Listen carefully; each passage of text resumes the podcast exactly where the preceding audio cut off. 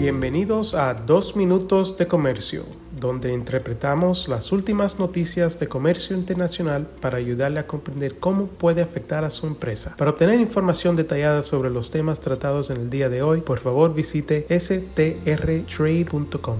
Hoy es viernes, es 5 de enero de 2024 y les habla, como de costumbre, Álvaro Ferreira, consultor independiente con Sandler, Travis Rosenberg. Hoy vamos a abordar brevemente un tema que creo que no hemos tratado en este podcast, los requisitos legales de Estados Unidos para prevenir prácticas corruptas en el extranjero.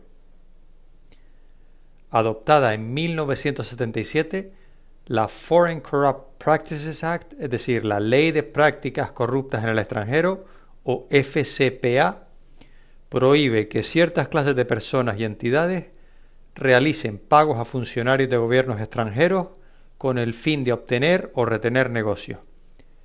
Específicamente, las disposiciones antisoborno de la FCPA prohíben el uso intencional del correo o de cualquier medio de comercio interestatal de manera corrupta para promover cualquier oferta, pago, promesa de pago o autorización de pago de dinero o cualquier cosa de valor a cualquier persona, sabiendo que todo o una parte de dicho dinero o cosa de valor será ofrecido, entregado o prometido directa o indirectamente a un funcionario extranjero para influir en el funcionario extranjero en su capacidad oficial, inducir al funcionario extranjero a hacer u omitir un acto en violación de su deber legal, o asegurar cualquier ventaja indebida con el fin de ayudar a obtener o retener negocios para o con o dirigir negocios a cualquier persona.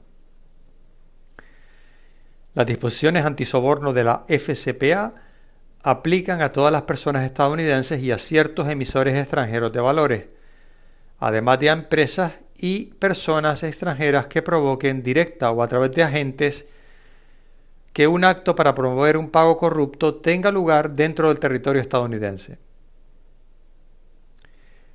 Un ejemplo reciente de la aplicación de esta ley concluyó con un acuerdo bajo el cual una empresa estadounidense con base en Connecticut acordó pagar más de 98 millones de dólares para resolver una investigación del Departamento de Justicia de los Estados Unidos.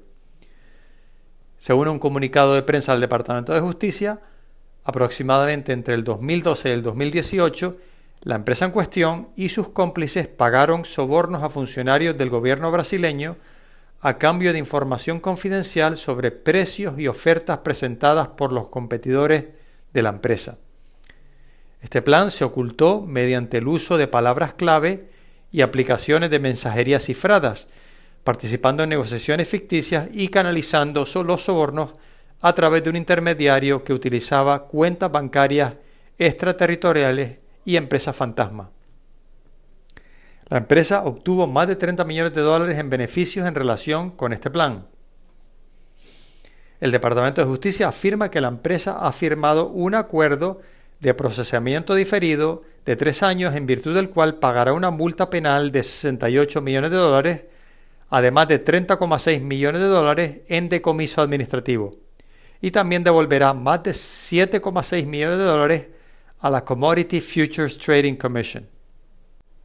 Un funcionario del Departamento de Justicia señaló que el acuerdo sirve como abro comillas, un recordatorio de que el Departamento de Justicia incentiva a quienes denuncian conductas ilegales y trabajan con nosotros para corregir irregularidades, cierro comillas.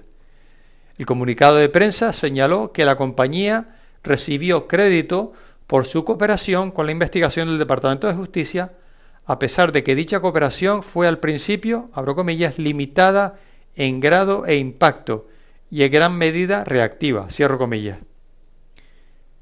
En Sandler, Travis Rosenberg estamos disponibles para cualquier pregunta o inquietud que tengan sobre el FCPA, incluidas las mejores prácticas en esta área. Muchas gracias por su fiel sintonía y reciban de mi parte un muy cordial saludo. Con profesionales en nueve oficinas, Sandler, Travis Rosenberg es la firma de abogados más grande del mundo dedicada a asuntos legales de comercio internacional, aduanas y exportación. Este podcast es exclusivamente para fines informativos y no constituye un servicio legal. La contratación de un abogado es una decisión importante que no debe estar basada solamente en publicidad. Pídanos que le enviemos información gratuita por escrito sobre nuestras cualificaciones y experiencia. Envíenos un correo a strespanol.strtrade.com.